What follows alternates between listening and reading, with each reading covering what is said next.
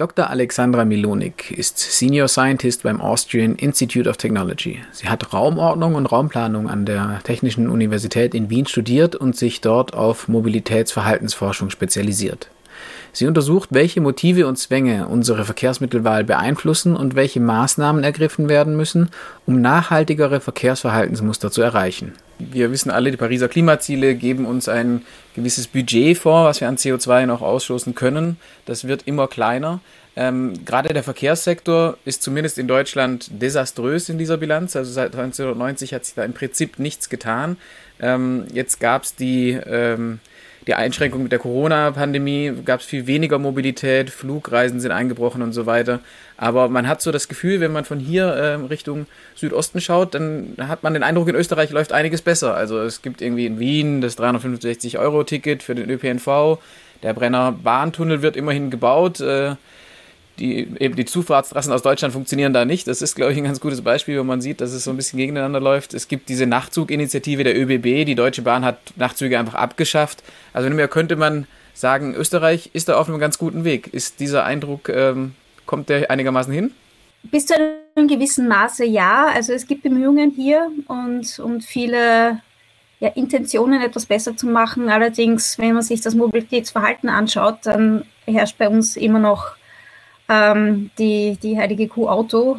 Und auch wenn man sich die Mobilitätszahlen anschaut, wie sich die, der Verkehr auch entwickelt, ähm, in den Mobilitätserhebungen sieht man immer noch die Tendenz zu mehr Verkehr, zu längeren Distanzen und so weiter. Also da hat sich noch nicht wirklich grundlegend etwas geändert. Wenn man Wien sich anschaut, alleine ohne Pendler, nämlich nur die Wiener Bevölkerung, ja, äh, da schaut es gut aus. Auch das, das äh, 365-Euro-Ticket ist da sehr gut. Auch andere Initiativen, die ganze Ostregion zum Beispiel, äh, hat da Jugendtickets für junge Leute, mit die, die sie äh, sehr günstig erwerben können eigentlich und dann ein ganzes Jahr lang in der ganzen Ostregion mit den öffentlichen Verkehrsmitteln unterwegs zu sein, das kann auch sehr prägend sein in diesem Alter, gerade wenn man halt dann mit öffentlichen Verkehrsmitteln eine gewisse Freiheit erfährt.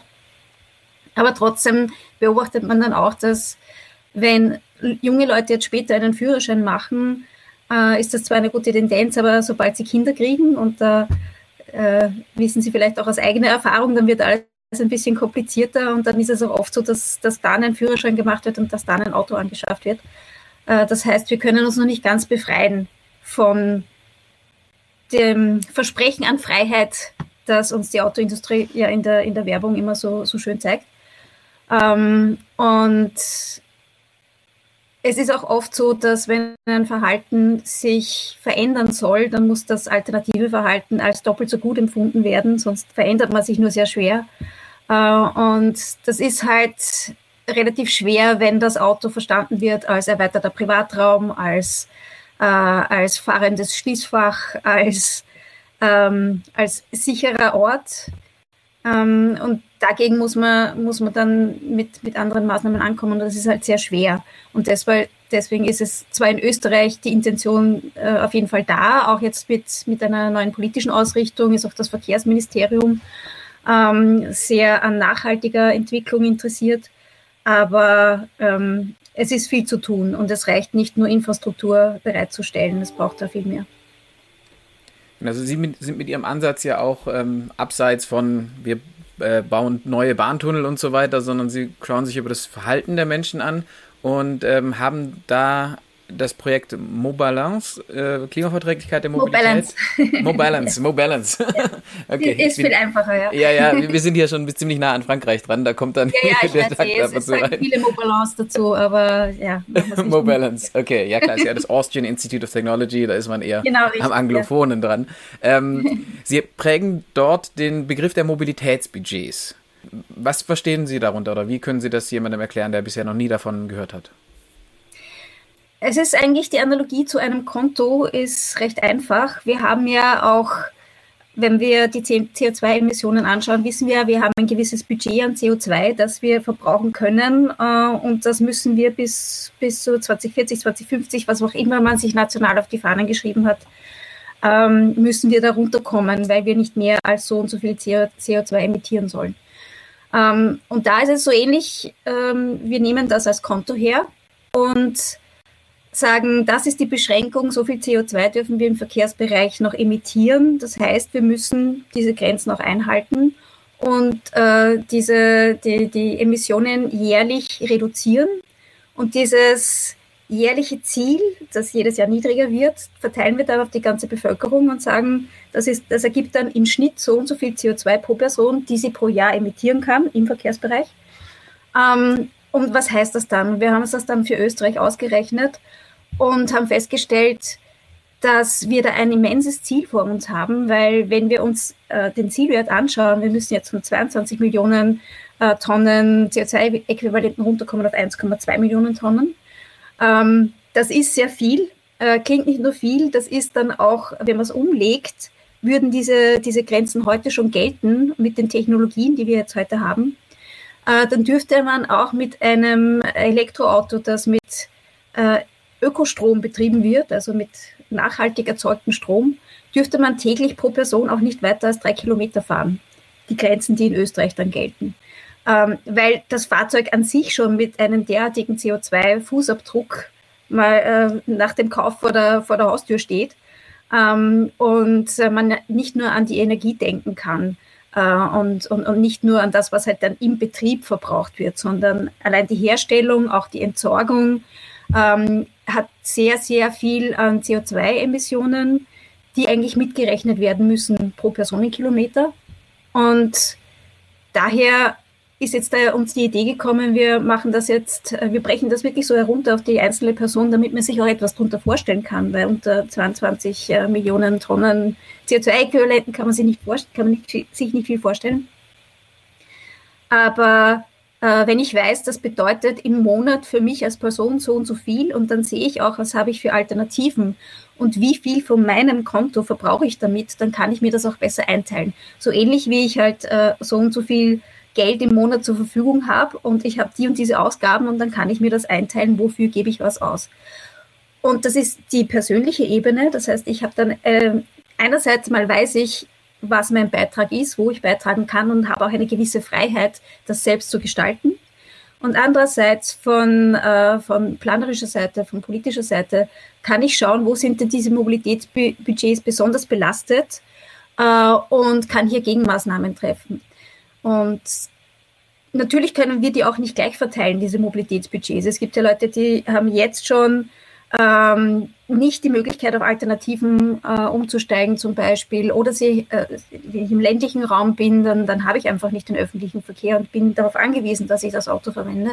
Oder wenn ich sehr viele ähm, Versorgungswege habe, weil ich zum Beispiel Alleinerziehende, wissen wir aus den Studien, die haben sehr viele Wege und, und äh, verbringen auch mehr Zeit äh, unterwegs, weil sie halt äh, viele Erledigungen machen müssen und selbst äh, und, und äh, alleine dafür verantwortlich sind. Solche Personengruppen sollten dann ein höheres Konto bekommen, damit sie nicht auch noch benachteiligt werden. Damit könnten auch gewisse Benachteiligungen im Verkehrssystem ausgeglichen werden.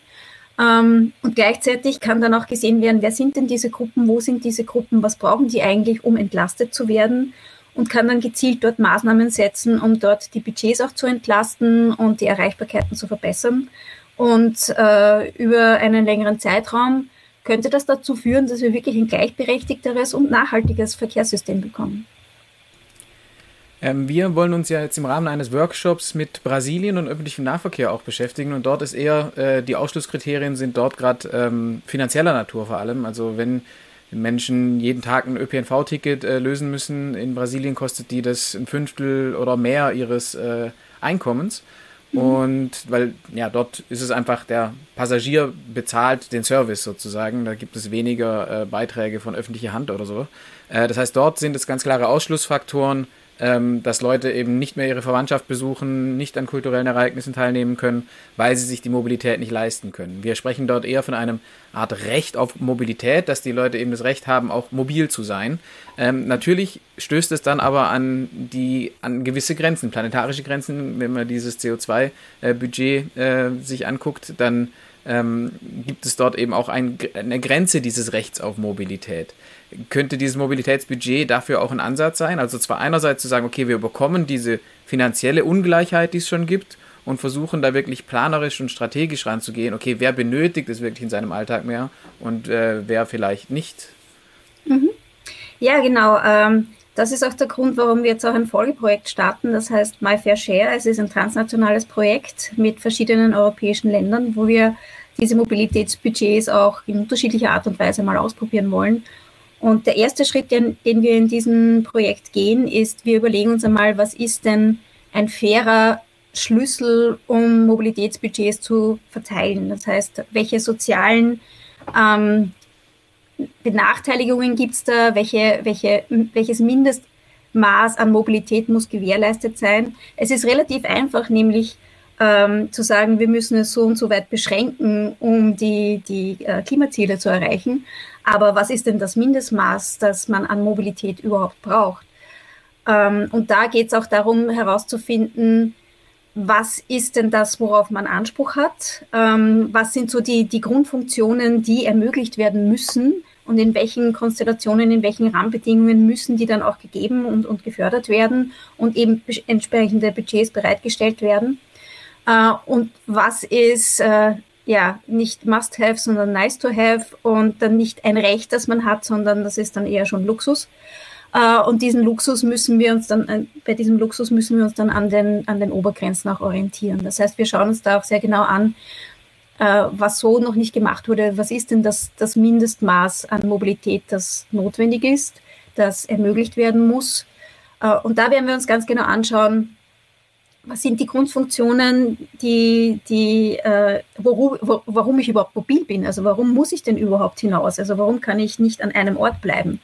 Äh, und es gibt ein gewisses persönliches, natürliches Bedürfnis, unterwegs zu sein. Äh, das sieht man auch an, an ähm, dem konstanten Zeitbudget, das man auch beobachtet äh, über die ganze Welt, über ländliche, städtische Regionen, egal ob man kein Auto hat oder drei Autos hat.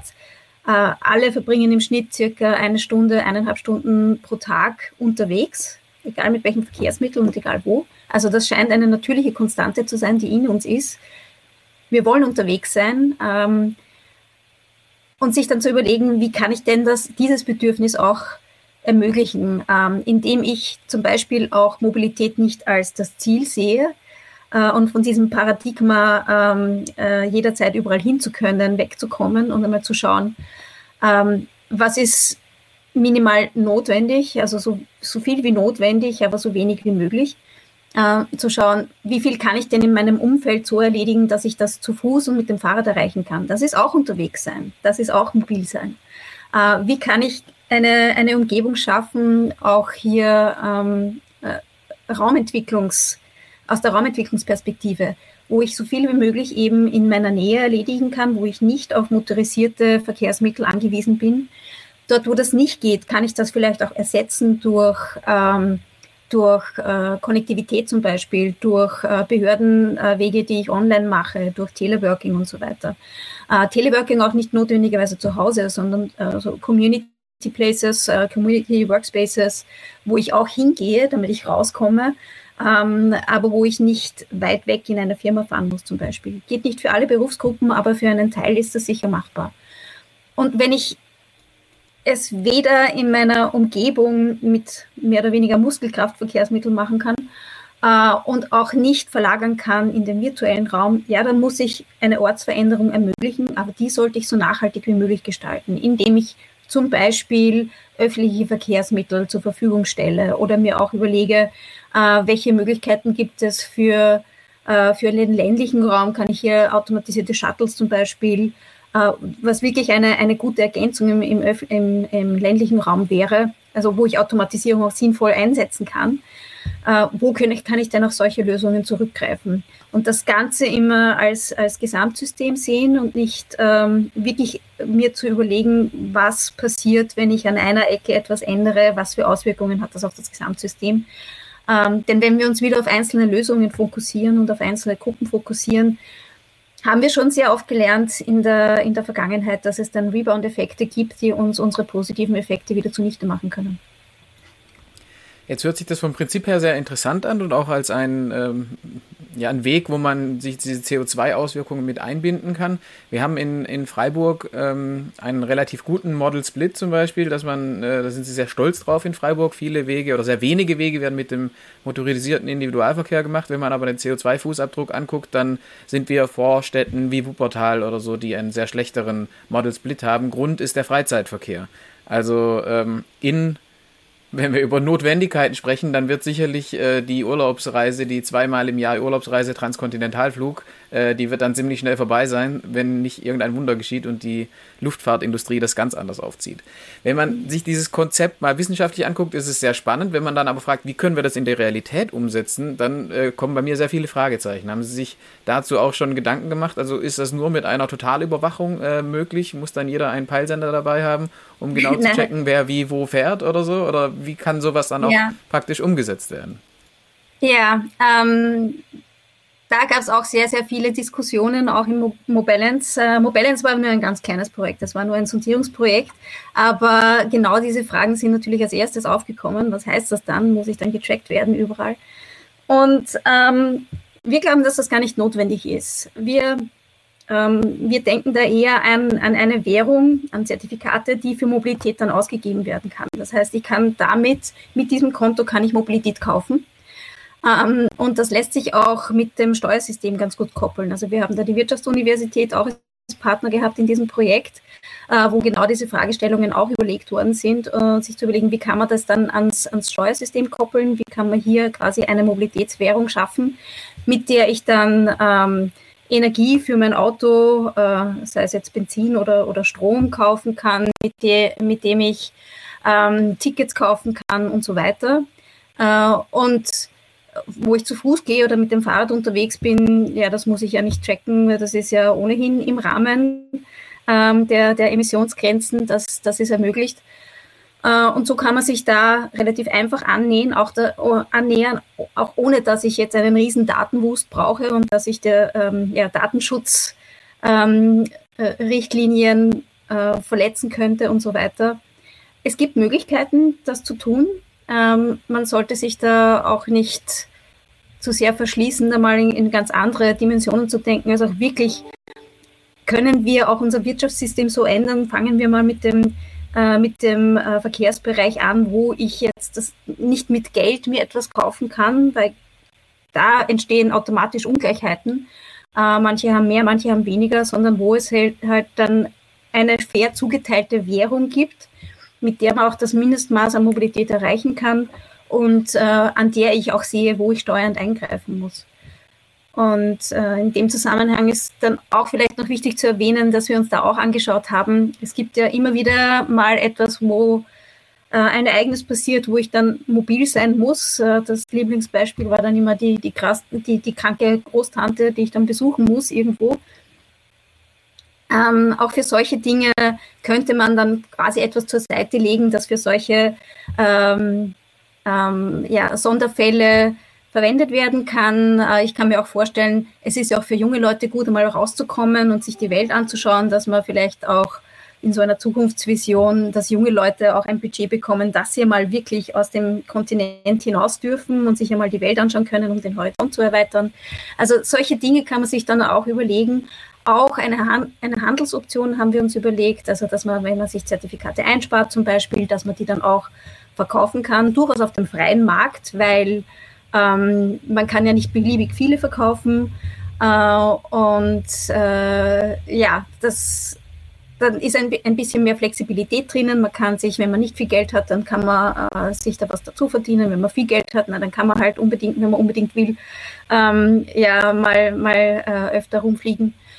Ähm, da gibt es viele Ansatzpunkte, die wir uns vorstellen können.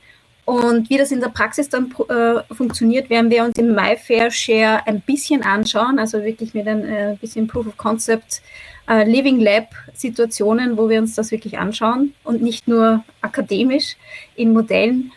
Ähm, und wir haben auch ein nationales Projekt, das heißt Carbon Diet. Da werden wir es uns ähm, sehr genau anschauen, denn da machen wir das Mobilitätskonto im Zusammenhang mit Dienstwegen und Dienstreisen. Und wir haben sogar äh, mit den Wiener Stadtwerken da eine, eine, ein großes Unternehmen, die das auch eine Zeit lang wirklich verpflichtend einführen werden und wir werden dann schauen, wie das funktioniert und wie auch die, die Mitarbeiter darauf reagieren äh, und was dabei beachtet werden muss, wenn man das wirklich umsetzt.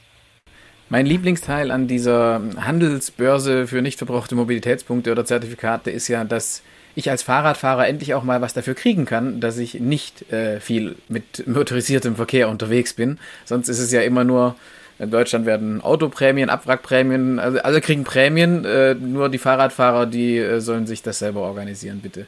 Von dem her, ja ein spannendes Element auch noch äh, aus dieser Warte.